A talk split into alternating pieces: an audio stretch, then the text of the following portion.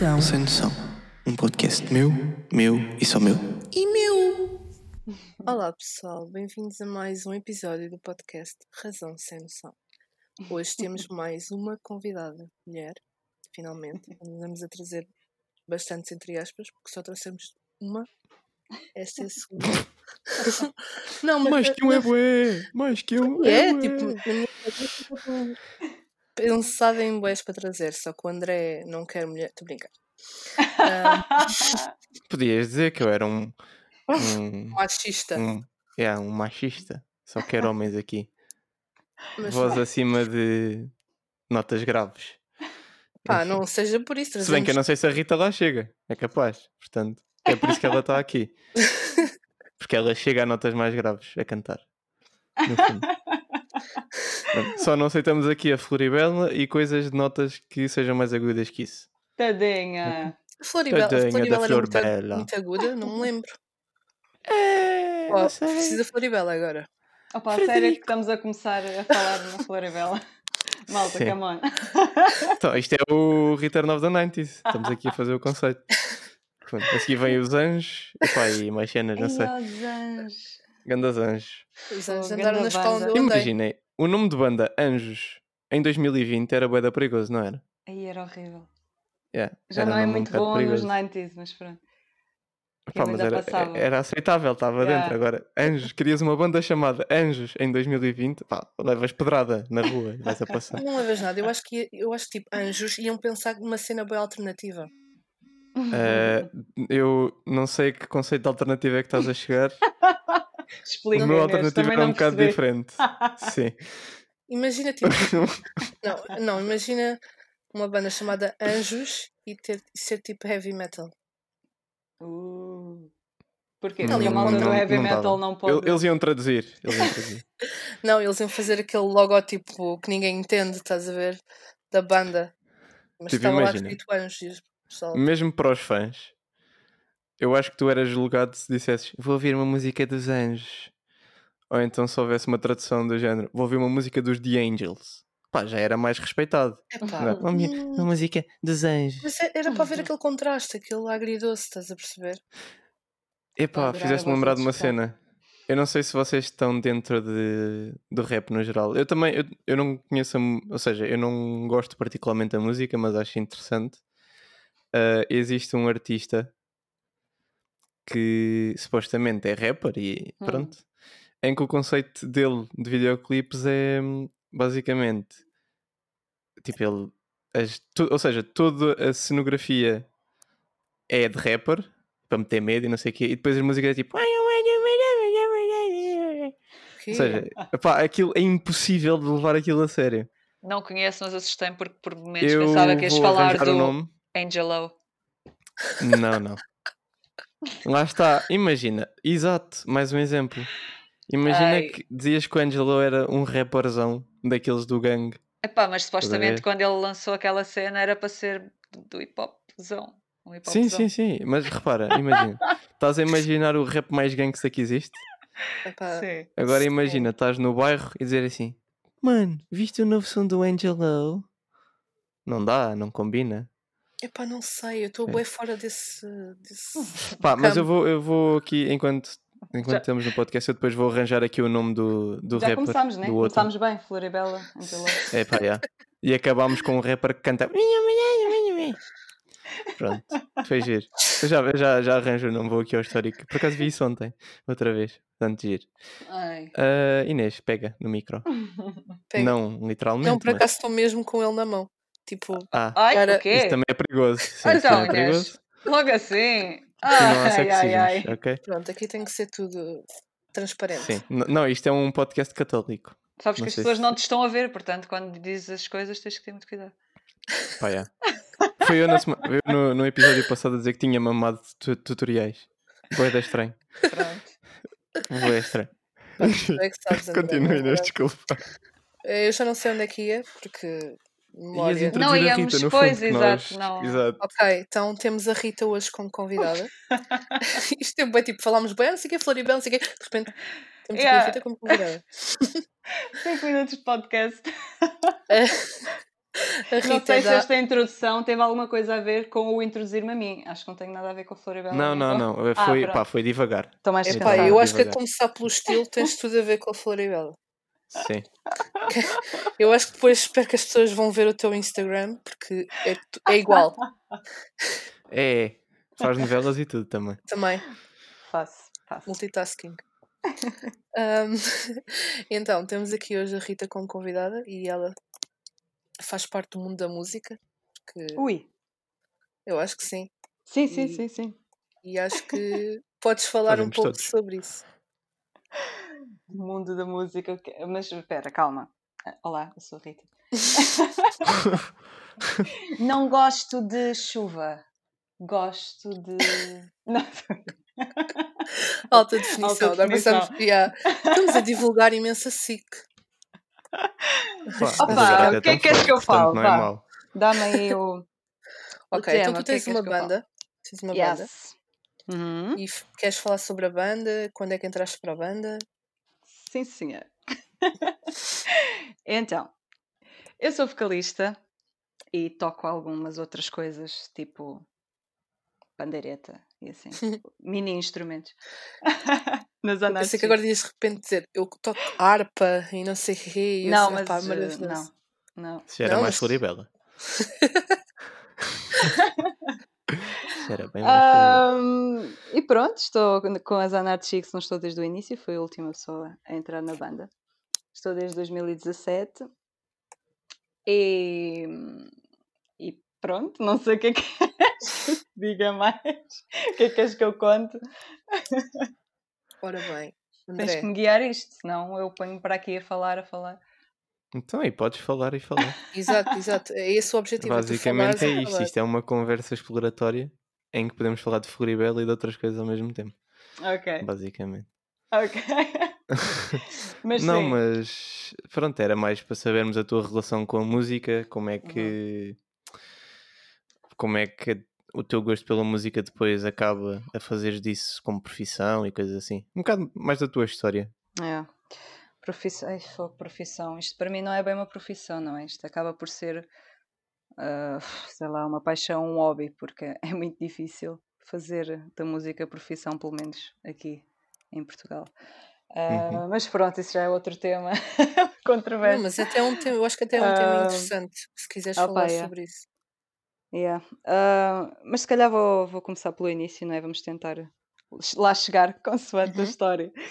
Ahm, então, eu sou uma pessoa que desde sempre que esteve ligada à música, a minha família está ligada à música, a minha mãe fez conservatório, sabe tocar, é multi-instrumentista, dá, dá aulas de música, portanto acho que já estava um bocadinho Destinado. no ADN, yeah, já estava um bocadinho no ADN. Também tenho outro primo que, que já teve uma banda, pá, pronto, nós somos um bocado ligados à música, mesmo quem não faz música está muito ligado à música no sentido de, de ouvir, de, de ir a concertos, de, de fazer parte. e é engraçado que isto pode ser já uma maluquice de mãe, mas a minha mãe diz que primeiro do que eu dizer as primeiras palavras típicas de uma criança, eu cantarolava. Ok? Se calhar ela estava é só a querer. Ela, não, eu acho que ela se calhar estava só a querer muito ouvir uma coisa, porque quando tu procuras uma coisa acabas por encontrá-la, não é? Portanto, ela estava só a querer muito. Ah, mas pronto, depois hum, quando comecei a ser um bocadinho mais velhinha, sei lá, meus 5 anos, não sei. hum, tive umas aulas de piano, que ele não foi propriamente a experiência mais feliz da minha vida, porque eu era muito pequenina e o piano era muito alto e os meus dedinhos eram muito pequeninos e a senhora empurrava os meus dedos contra as teclas e eu saía de lá um bocadinho a sentir que tinha acontecido alguma coisa estranha. Hum, e acabei por, ac- acabei por dizer que não queria ir mais. Mas na altura ainda, ainda aprendi bastantes coisas e sabia ler pautas e isso tudo. Ah, uma coisa que agora já não consigo fazer, tipo olhar e estar a tocar ao mesmo tempo para uma pauta, o que é uma tristeza, não é? Tens Mas ainda vou Chris. Cornell que não- também não sabia ler e olha. sim, sim. No meu caso é menos preocupante porque eu sou vocalista, não é? Verdade. Era mais eh, complicado se calhar se, se tocasse um instrumento numa banda.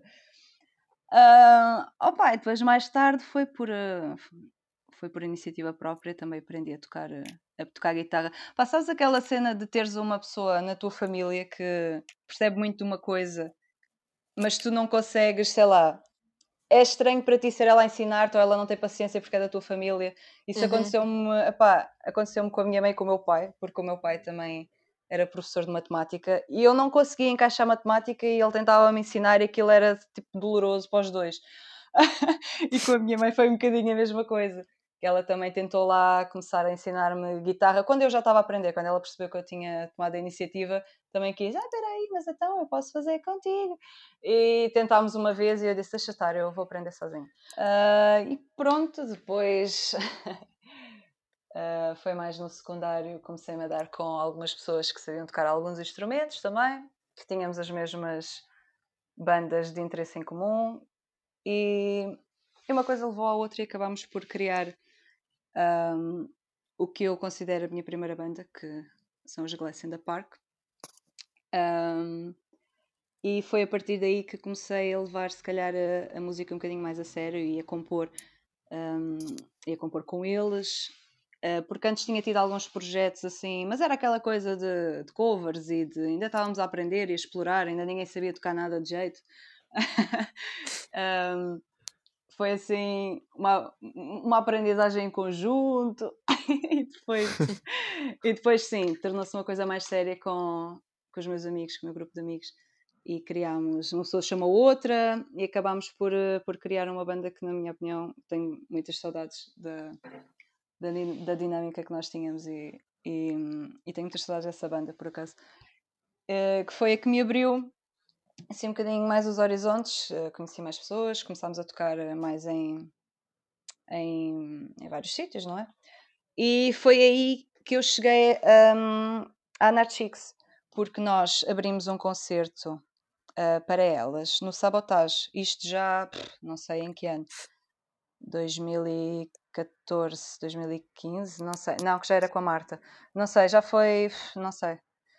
Há muito Ah, tempo. tenho aqui o cartaz, espera aí, deixa-me ver. juro, juro. Eu assim, eu mudei de casa há pouco tempo, mas fui à casa dos meus pais e trouxe este cartaz em específico. 4 de... Oh, foda-se, não tem o ano. Ai, pode dizer palavrões aqui? Claro. Pode. Ah, foda-se, não tem o não ano. era pi, pi. Só tem o dia, 4 de junho. Mas quem é que põe só o dia e não põe o ano? Mas quem é fez este cartaz? Por acaso, se fores pensar, ninguém põe um ano. Estão despedidos. Fogo, a Imagina, sério. né? Não, há uns Olha. que põem tipo o, apóstrofe e depois põem tipo 19 Yeah, ou 17. claro. ou- Mas isso costuma ser nome de eventos. Ai, Tipo, concertos de pessoas não pões o ano. Epá, pois, agora sei, tenho que ir yeah, ver. Não se costuma cara. pôr. Não, não se Imagina, costuma vai- pôr. vais a uma discoteca e metes pegadinha de quinta-feira de 2020. não dá bem. Não, não se Né? costuma pôr, yeah. Não porque, sei, yeah. porque os eventos acontecem com muita proximidade, então crias o Yeah. cartaz tão santigo. Olha, não tenho a, data, mas foi para aí um ano desses. E hum, Olha, acabei E de ver aqui um cartaz do Slow J que tem o ano. E era Ainda só do Slow J. Mas ele está muito à frente. tens a certeza que é o cartaz do Slow J ou é tipo a música do Slow J que se chama 2020? Não, Ah, porque é. diz 19 de janeiro de 2018. Ok. Art, Art Club então, no Porto. então tá. Ele Então está tá. ele tá mais à Pois. frente, nós somos, nós somos uns inúteis, pronto. O homem só faz duas Opa, datas por culpa, ano. culpem o designer, ele já está habituado mesmo. Culpem. É. Faz parte do preset. Ah. Ahm, yeah, pronto. Mas é mais ou menos essa a história como eu conheci as, Ana- as Anarchics. Ahm, e depois, uns tempos mais tarde, quando a Marta saiu da banda, ahm, a Lena mandou uma mensagem no Facebook. O Facebook, esse grande impulsionador de coisas. LinkedIn dos tempos passados. Exatamente. Ah, pronto, e enviou-me uma mensagem a perguntar se eu queria fazer um ensaio com elas.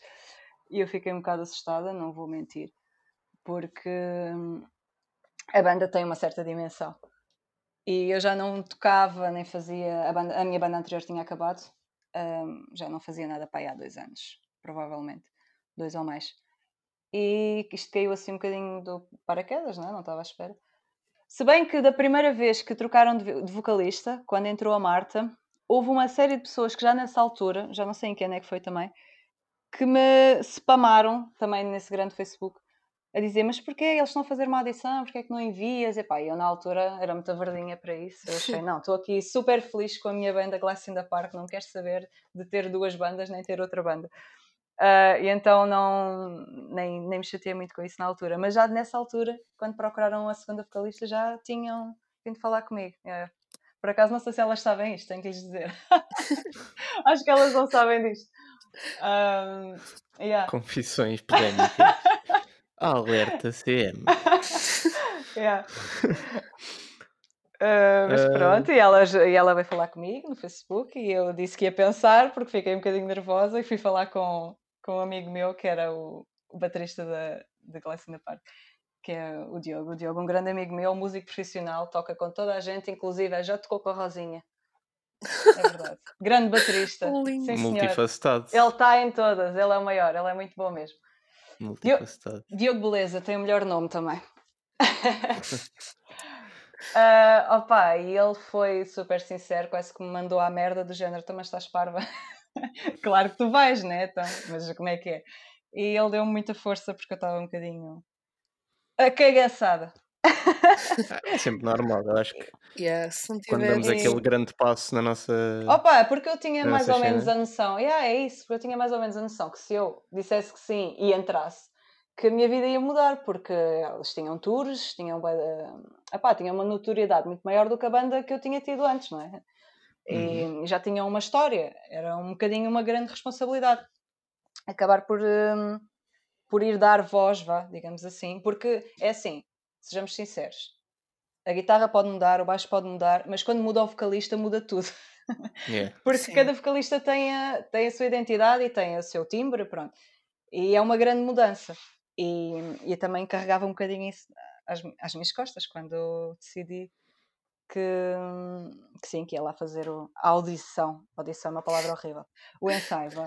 O ensaio com elas. Opa, e olha, correu bem. As vão ouvir. É uma audição. yeah.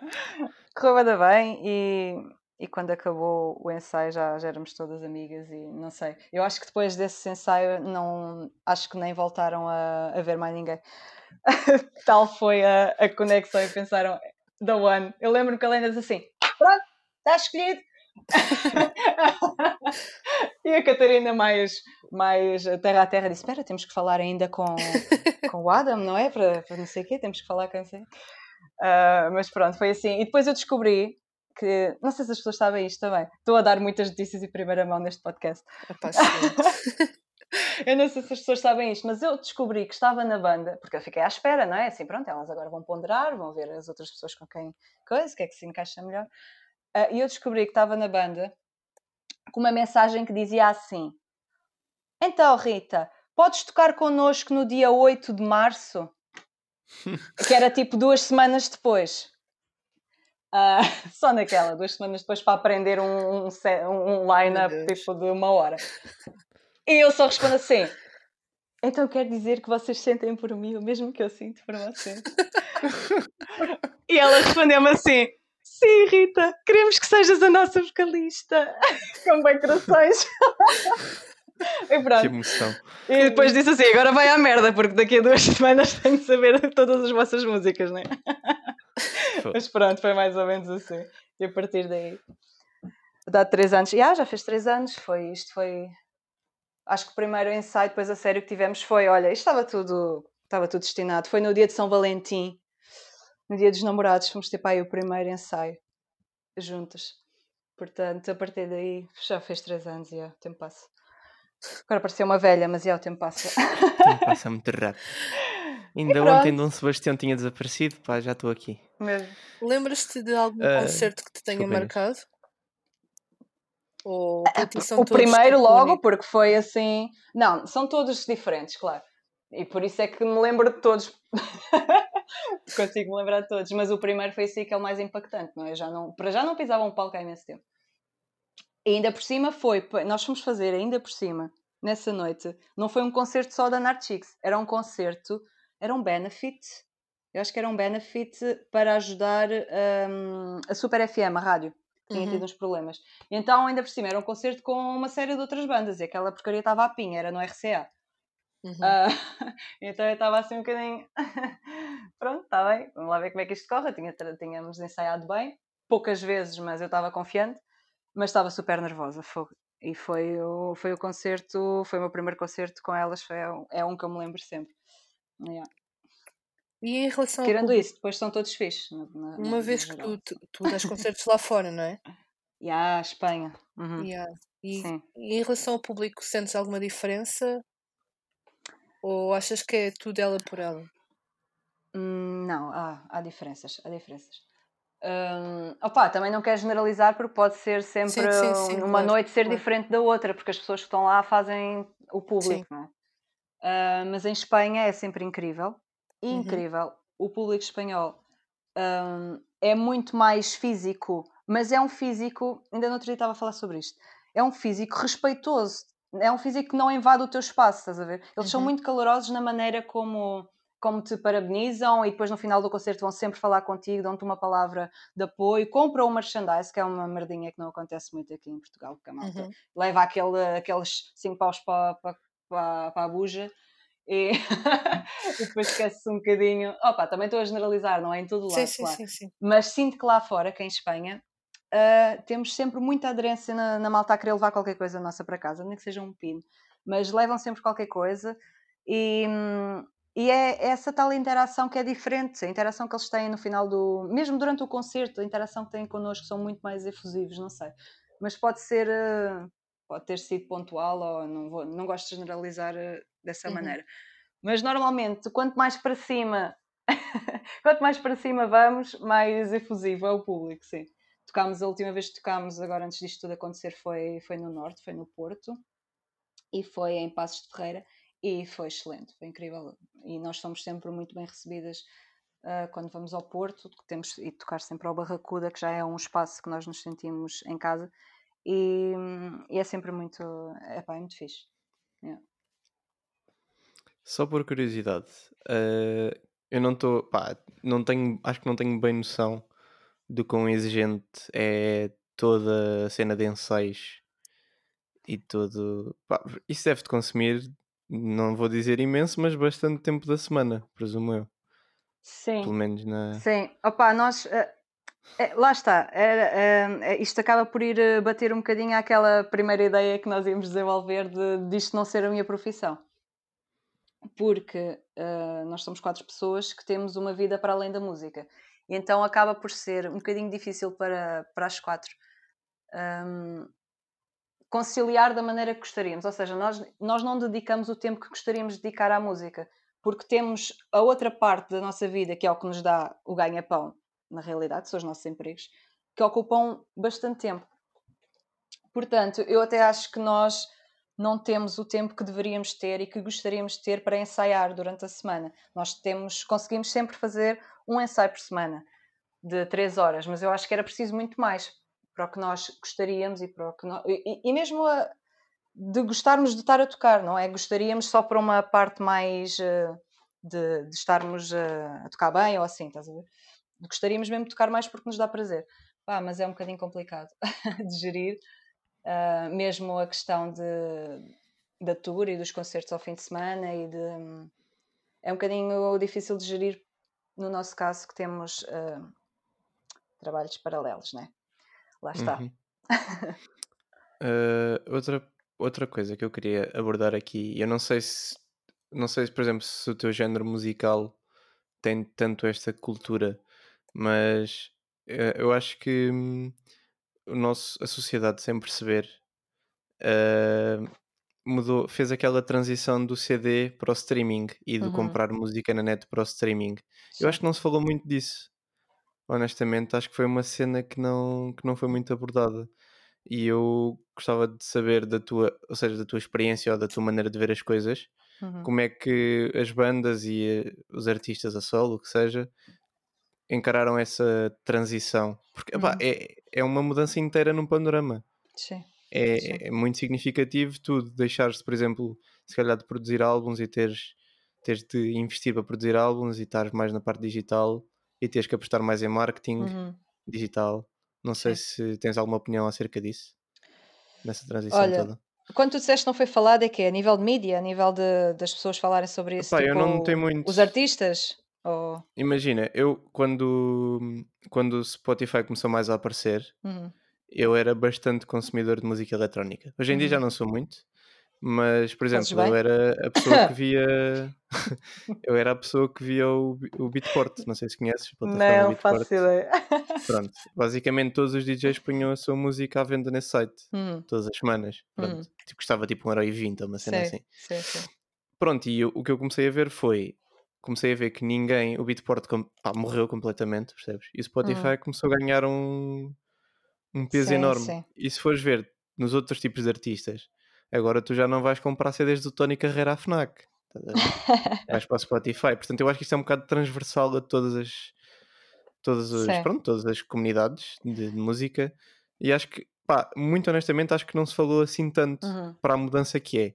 Claro Sim. que pode ter sido falado, mas acho que não é uma Mas eu coisa acho, que eu seja acho que foi assim uma tão... mudança muito gradual. E então não é. Sim, então não foi tipo passar do nada. Foi, aquilo foi aos poucos.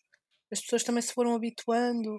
À parte de ser só música digital e não ter o físico do CD. Uhum. Uhum. Pá, não sei. Porque imagina, eu mesmo entre o género que eu mais consumia na altura não era tão de CDs físicos, tipo, só realmente os grandes DJs é que lançavam CD, e mesmo assim eu notei uma diferença drástica da transição do Beatport para, para plataformas de streaming. Portanto, quem vendia CDs, a, a diferença ainda deve ser muito maior, presumo eu. Opa, imagina. Para mim é um bocadinho agridoce, porque, por um lado, essas plataformas todas vieram possibilitar que muitas pessoas conseguissem pôr a, a música cá fora e que toda a gente pudesse aceder em qualquer lado. Ahm, pessoas que não têm dinheiro, principalmente, para estar a fazer um disco físico e para, o, e para o vender. Por um lado, isso é excelente, porque tu consegues ouvir qualquer tipo de artista na internet hoje em dia. Depois, para quem faz, para quem é adepto de vender a sua música, é que já é mais complicado, sim. Não é que os artistas não façam dinheiro com as, as audições do Spotify, essas coisas todas, mas acaba sempre por ser um valor irrisório, uma parvoíce. Hum, mas por isso é que é assim, na realidade nós, nós Anarchix, eu vou falar da minha experiência pessoal, nós ainda vendemos bastantes CDs. Nós eh, decidimos fazer lançamento físico porque gostamos. Eu sou adepta do CD, mesmo que ouça muita música vinda da internet, Spotify, YouTube, Bandcamp. Então lembram-se do Bandcamp? Oh, antes ouvia-se era no Bandcamp, man. Então, e o SoundCloud? Então, SoundCloud que já Ah. para aí umas 5 vezes. yeah, yeah, yeah. Enfim. Mas particularmente sou fã do CD e do vinil até. Ainda, ainda esta semana mandei vir um vinil. Mas pronto, isto são pessoas, isto são nichos de pessoas, nem toda a gente ainda tem esta. Mas eu gosto muito de ter a parte física, de não deixar morrer. Também. Sabes lá, se um eu dia, se um dia o, a internet não explode e tu não, não ficas sem Yeah. nada. Pá, não? E o Eh, eu físico, é gosto tipo, de ter. teres Yeah, a yeah. música na mão. Sim, sim, eu gosto muito, eu gosto muito. yeah. E Eu, eu sou consumidora de CDs e compro vários, mesmo que não os ouça, não os ponha a dar todos os dias, eh, gosto sempre de, de ter o CD das bandas que eu gosto. Tenho, de todas as bandas que eu gosto, as minhas preferidas, tenho, tenho a discografia.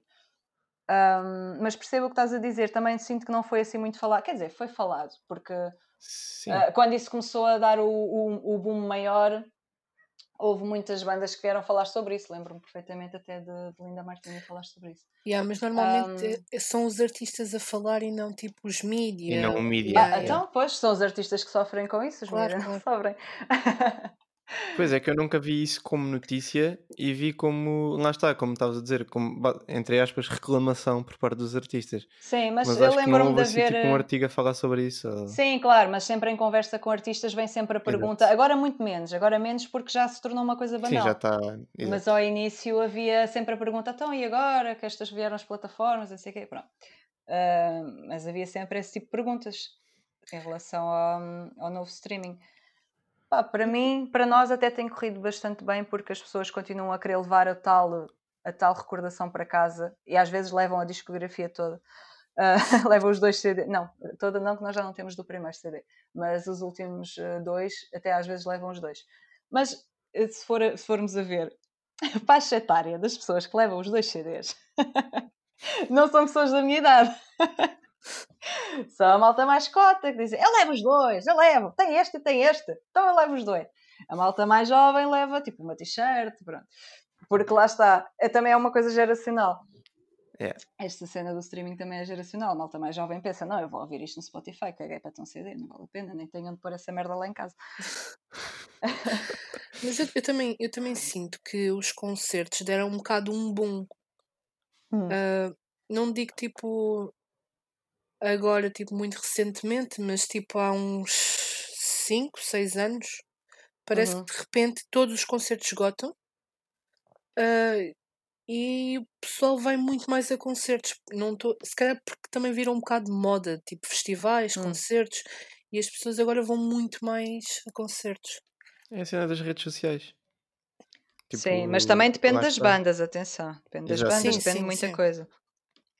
Mas também Ahm, é- acho que é um bocado um lado positivo daquilo que tu falaste, que é as bandas têm muito mais exposição. Sim, porque eu acho que não é, não é que tenha havido um boom maior de, das bandas a tocar. Eu acho é que há muito mais bandas hoje em dia. Há muitas bandas. Porque as pessoas perceberam que conseguiam fazer música para já em casa, porque agora qualquer pessoa consegue fazer música em casa desde que tenha a eletrónica certa, e consegue distribuí-la online, e qualquer pessoa consegue ouvi-la. Portanto, Yeah. aí, a partir daí apareceram muitas bandas, muitas bandas ah, pequenas e, e algumas que têm vindo a crescer, mas há muitas bandas, eu acho que é mais por aí. Há muitas bandas e cada vez mais até há dificuldade em tocar em sítios, porque os sítios estão cheios. Ah, Lembro-me que agora, ah, por causa da Throwing Punches, não sei se queriam lá chegar também, Po- Podes falar também, é. por causa da Throwing Punches, ahm, que é uma agência que eu e, o- e um amigo meu criámos, agência de música. Ahm, estávamos a ter essa dificuldade, porque nós também fazemos booking, pronto, nós fazemos eh, management, fazemos a comunicação de, dos artistas e fazemos booking. E estávamos a ter alguma dificuldade em marcar concertos para as nossas bandas, porque lá está, a agenda já estava, sei lá, cheia até em alguns sítios até setembro, que é uma loucura. Uhum. Um, e depois também outra questão, está várias questões da música. outra questão que é a questão do género da música que tu queres marcar. Porque Uhum. tive alguns sítios que me diziam que pá, isso não dá para fazer uma festinha. Mas quem é esse gajo? Mas quem é esse gajo? Isso não dá para fazer uma festinha? Isso, isso é quê? É hip hop? Não, não é hip hop. É, é rock. É pá, rock. Mas eh, quem é que eles são? É, Pronto, é para lançar um, estão a lançar o primeiro disco, é uma banda boa, vai ouvir. Ah, pá, pois, mas isso se calhar depois não me vai trazer assim muita gente à minha casa. Pronto, essa é outra questão também problemática de hoje em dia, para além de haver já poucos espaços, há, muitos, há, anos, ai, há alguns anos atrás havia muito mais sítios para tocar do que há agora. Ah, basta ver em Lisboa, o Sabotage vai fechar, que é simplesmente um sítio icónico do rock que bandas estrangeiras faziam o circuito por Portugal e passavam no Sabotage. É ridículo. Um, e mesmo no Porto havia muitos espaços, muitos espaços bons que, que têm vindo a fechar.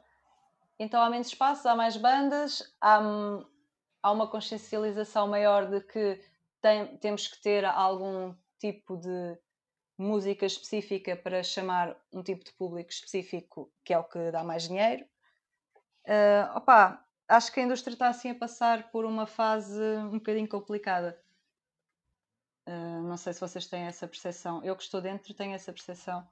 Não achas que é mais. Eu, pelo menos, já, já ouço há vários anos, uh, principalmente estilos relacionados com o rock, Hum. a perderem uma certa popularidade para o público em geral. Claro que, enquanto arte, enquanto música, continua a ser o que era, mas, Sim, mas pá, não sei, eu acho que é a cena de. Estás a falar em Diz, Portugal. Uh, sim, sim, sim. Em Porque nós vamos à Espanha e temos salas esgotadas, porque a malta vive o rock lá. Sim, exato. Eu acho que em Um, Portugal está-se a perder um bocado a cultura. Yeah. que era mais tipo, se calhar pré-anos 2000 e se Sim. for preciso até chegámos a 2010, pá, mas depois o comercial fora de rock, tipo, sei lá, os hip hops, os RBs, Sim, começaram tem- a tomar conta de tudo. E mesmo nas rádios agora notas isso. Sim, Tipo, o se fores ver, por exemplo, em uma... M80 era Sim. tudo rock, quase, e agora vais a uma rádio mais moderna e é tudo comercial. O rap, Sim, o rap, sim. eh, o rap explodiu Sim. muito nos últimos anos. O rap Yeah. português, O yeah. hip hop está a crescer muito. um, e mesmo em ter, para além do hip hop no geral estar a crescer muito, em termos de rentabilizar espaços de concertos, as pessoas preferem uh, isto. É a, minha, é a minha experiência de alguns sítios, não é todos os sítios, porque na verdade eu tenho mais contacto até com aquelas que eu sei que vão abraçar o rock. Não vou tentar marcar uma coisa num sítio que eu sei que não vão, que não querem, não querem saber do rock, é? até porque as bandas que as bandas que nós estamos a agenciar têm pelo menos as que eu estou a tratar, nós temos isto dividido, se não dá bem maluca. Uh, as que eu estou a tratar pessoalmente estão ligadas ao rock, então eu já sei quem é que vai aceitar ou não. Mas falei com um ou dois uh, sítios que não. Que foi assim, tirar o barra à parede, vamos ver como é que isto corre. E, pá, e a resposta foi: pois isso, a gente aqui faz festas, pá, a gente aqui faz festas. A gente põe um DJ, man, a gente põe um DJ. Exato um DJ a noite toda a bombar aqui, a malta bebe, bebe, bebe, está aqui a dançar, yeah. a abanar a Quem raba. é o DJ? No, no fim do daquilo, quem é o DJ? Nasceu ontem, nasceu. Pode nasceu. ser o primo dele, não interessa. Põe, Mas põe... a girar disco, está tudo bem. Mas sim, é essa também um bocadinho uh, que eu sinto que está a ser o problema hoje em dia. E mesmo se fores analisar o processo de produção dos dois estilos, pá, se fores meter rock e pop lado a lado. Primeiro, sinto que em termos de recursos que podes ter em casa, uhum. tu basicamente tens todos os recursos uh, de som para uhum. fazer rap. Imagina, Sim. acho que o software básico de fazer música tem tudo o que é preciso para fazer uma, pá, um beat normal de rap. Sim, sim. Mas, Enquanto mas, que no tipo... rock tu não consegues trocar tipo os instrumentos assim tão facilmente. Consegues. Ah, se tiveres programa, sim, consegues. consegues. Mas a questão é que, mesmo em termos de logística nos, nos espaços, é muito mais fácil levar uma pessoa que leva só tipo uma mesinha Uh, sim, em que vai, sim, sim. vai disparar umas cenas e uma pessoa que vai levar uma banda inteira com, e a bateria pá, e é, yeah, e tipo yeah. tripé amplificadores e, yeah. e tens que ter um técnico, um técnico de som ou tens que ter pelo menos uma mesa que seja mais ou menos uh, sei lá né? apropriada yeah. para fazer um som decente tens que ter umas colunas mais ou menos decentes pá, isto é uma logística um bocadinho mais pesada mas assim. acho que acho que mesmo assim Pá, eu estou minimamente dentro das coisas de produção musical, uhum. em termos daquilo que está disponível na internet. Uh, epá, e não se vê quase nada sobre, pá, sobre rock e Mas coisas tens, variadas. Por exemplo, eu acho que é muito mais difícil tu compores uma música do género rock uh, a nível de, de computador, de digital, do que sim, pôr um, um, beat para um rapper. Um, é a questão de, por exemplo, tu tens todos os sons de todos os instrumentos na, uhum, nos sim. programas. É só chegares ali sim. e começares a compor. Mas repara, imagina, a maior parte. Ela por ela, quem sabe fazer que... faz. Exato. Vamos assumir faz. que a maior parte dos utilizadores dos programas de edição até tem a versão pirateada, que eu não duvido que seja isso. E depois também tem que ir, pá, ninguém vai pagar tipo 300 euros por um. Ou seja, imagina, só o programa custa 200 e depois pagas mais 300 para ter o sintetizador, não sei das quantas. Tipo, e, ou seja, isso faz com que os recursos a que tu tens acesso sejam os mais limitados e sejam aqueles que têm mais exposição na internet. E se tu fores ver, pelo menos daquilo que eu tenho conhecimento hoje em dia, se fores sacar um, um sintetizador qualquer, aquilo é mais orientado tanto para eletrónica como para cenas mais trap, hip hop, rap. Uhum. Percebes? O, o nicho de produção para rock e coisas pá, e derivados é mesmo um nicho muito pequeno na, no que toca à disponibilização de recursos. Portanto, tipo, eu acho que o pessoal acaba por se por enverdar um bocado pelo facilitismo. Mas, Mas olha lá, é que a vibe do rock não é uma vibe que tu vais fazer num computador. Isso, Exato, isso é, é faz sentido. É. O rock é uma cena física, tu fazes em, em ensaio, fazes tipo, com os teus amigos e depois vais gravar em algum lado. É, eu nem consigo imaginar fazer uma música de rock num, num Agora mete essa guitarra. Tão, tão, tão, tão. Que horror! Que horror! Yeah, era o que eu ia dizer. São vibes completamente rock, diferentes. Yeah, o pessoal que faz rock é fazer música tipo, a sério. Yeah. É sério, é pegar um instrumento e claro. estar com a banda yeah. e fazer. Eu acho que é completamente yeah. diferente. Sim, sim, é uma experiência diferente. Pá, mas sim. lá está. Isso promove que hajam muitos mais muito mais rap e hip hop porque epá, é mesmo fácil fazer um beat de rap e hip hop é fácil. Tipo, tira, não, não querendo desacreditar os grandes produtores de rap e hip hop que existem, eu acho que foi pegando um bocado na conversa que tivemos num podcast anterior. Hoje em dia é muito fácil fazeres um bom beat e é difícil fazeres um excelente beat. Portanto, os produtores excelentes continuam com esse mérito, mas hoje em dia é, pá, é fácil fazer um bom beat de hip hop e de rap. Basta teres o mínimo conhecimento, vês um tutorialzinho e pronto, tá bom. Rock é diferente, eu acho que é uma experiência um bocado mais íntima, de certa forma. É. Opa, É, nós, pá, é um temos um, parte. nós temos um artista na Throwing Punches que é o Midnight Ambassador. Depois eh, vão ouvir. que ele também é, é. É ele que faz tudo. Nas músicas dele. É ele que faz os beats, é ele que faz isso tudo. E eu acho que ele é incrível. E eu até já lhe disse que ele devia produzir para outras pessoas, porque ele, não só para ele próprio, mas ele tinha muita capacidade de produzir para pessoas eh, maiores e tudo. Porque Uhum. ele, ele, faz, ele faz beats que ficam. Todos os singles que ele lançou até agora são orelhudos. Tu ficas a cantar aquela merda o dia inteiro. É, é esse o quão irritante. irritante de bom que é. Ah, e lá está, ele faz tudo ele. Ele é que produz as próprias músicas. Ah, acrescenta depois a voz dele, mas ele faz tudo e depois ao vivo tocam. Ao vivo é tocado. Mas Uhum. é um processo dele. Ele faz as músicas primeiro sozinhas e depois passam para o, passam para o live todos juntos. Ah, mas sim, isso deu-lhe uma capacidade de autonomia de não ter que ir para um estúdio ah, pagar X para fazer as coisas. E, e se calhar se ele não tivesse esse conhecimento que ele adquiriu também no- na, na formação dele, ele tem formação musical, ah, se calhar não conseguiria fazer. Sim, sim, sim. Sim, epá, lá está. Eu acho que. pá, mas o processo criativo é. Eu acho que. Vai de pessoa para pessoa, pá. Isso é um Sim, bocadinho. epá, mas o processo. Eu, pelo menos daqui. Eu vejo bastantes. Consumo tipo. Make-offs e coisas assim de Uhum. músicas. São mais comerciais, mas pronto. Acho que dá Uhum. para tirar um bocado a gênese. Pá, o processo criativo é uma cena absurda. Uhum. É, é uma exaustão. E eu acho que as pessoas não têm noção disso. Que um produtor passa. Pá, aquilo é tipo um oásis. Yeah. Eu acho que tu até fazeres um beat de jeito tens ali que andar a Yeah, amarrar yeah. contra a parede. Ninguém Yeah, é yeah. perfeito nesse aspecto. Eu vejo as cenas dele e ele está ali não sei quanto tempo para fazer tipo um segundo, estás a ver? É uma Yeah. cena, fica, ai não, como é que é E possível? depois tens a parte da que já foi falado aqui, a masterização.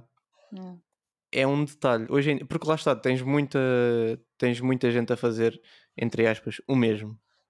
Ou seja, tipo, imagina, tens muita concorrência para o mesmo trono, basicamente. Uhum. Pá, e o detalhe de ter uma música a soar perfeito, acho que é uma coisa que se valoriza cada vez mais nos dias de hoje. Hum. E, por exemplo, eu acho que não há tanto isso nesses, ne- nos géneros mais clássicos, como o rock, por exemplo, não há tanto esta procura ao detalhe. Mas, por Uhum. exemplo, na música eletrónica e no hip hop, como já sabe que é um, maioritariamente um som produzido digitalmente, Uhum. já se existe de certa forma que esteja tudo pá, impecável. Sim, que não sim, haja um som sim. distorcido, não haja nada ali. Está tudo no tempinho, assiste, pá, aquilo um gajo rock, tá, Yeah. pá, a maior parte das vezes está bêbado, para começar. Ao vivo então, a maior parte das vezes está bêbado, aquela merda, pronto. Mas nós gostamos, nós, eu Anar e a Anarchix gostamos muito dessa cena meio suja, nós não somos Yeah. perfeitas, nem temos a- essa, nem temos, nem carregamos essa essa bandeira de ser perfeitas e perfeccionistas em tudo o que fazemos. Normalmente, ao vivo, aquilo tem muitos pregos. E é mesmo assim, eu esqueço-me da letra e faço lá lá lá. Eu vou... Sim, Mas- lá está, eu acho e que são exigências parte, diferentes. Exatamente, eu acho que faz parte do estilo e é, e é diferente. São duas coisas que não se podem comparar sequer. Imagina, a eletrónica a nível mundial começou a subir mais ou menos. Tipo, estou a falar não cá em Portugal, mas num, ou seja, numa perspectiva mais comercial. Ah, diria que tipo 2010, 2013, nesse Uhum. intervalo. Ah, pá, e antigamente as produções. pri- Primeiro veio muito tudo do trance, estás a ver? Era Uhum. tudo muito trançalhada para todo o lado.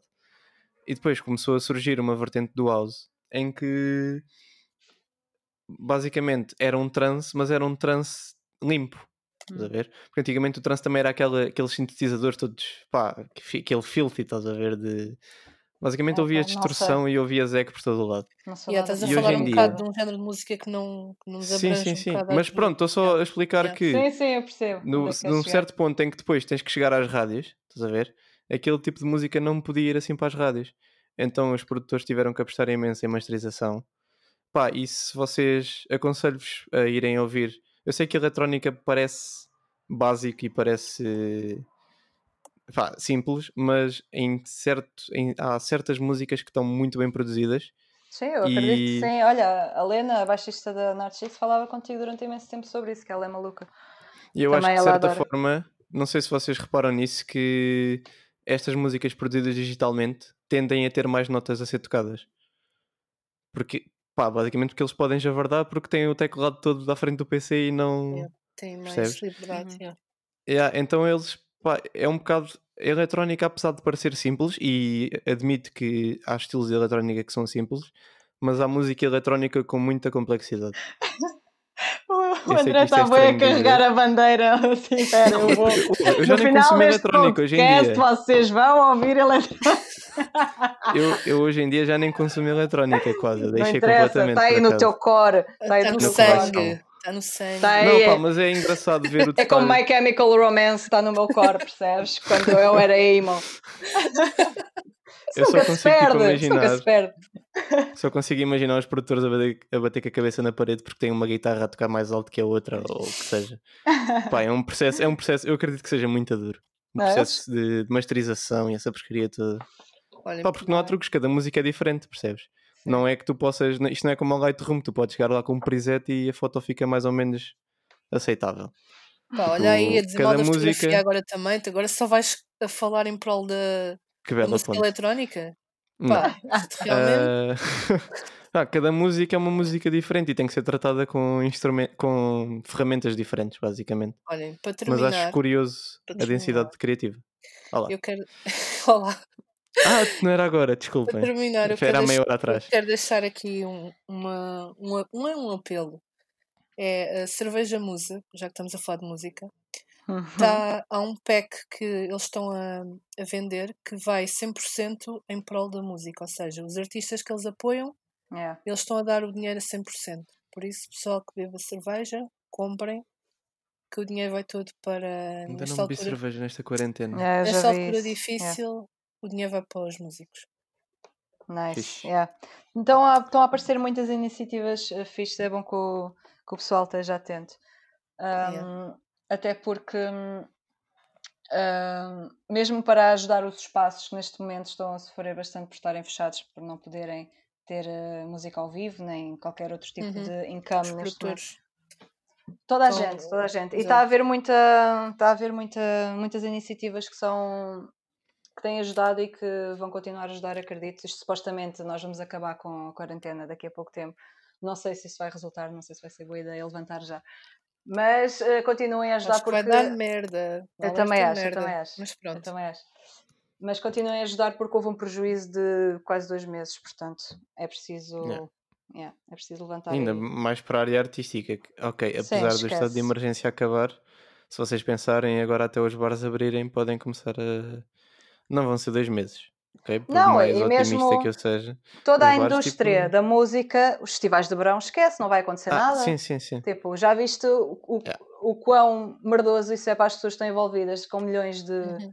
E tens milhões toda uma logística, não é? Por Epá, trás do festival.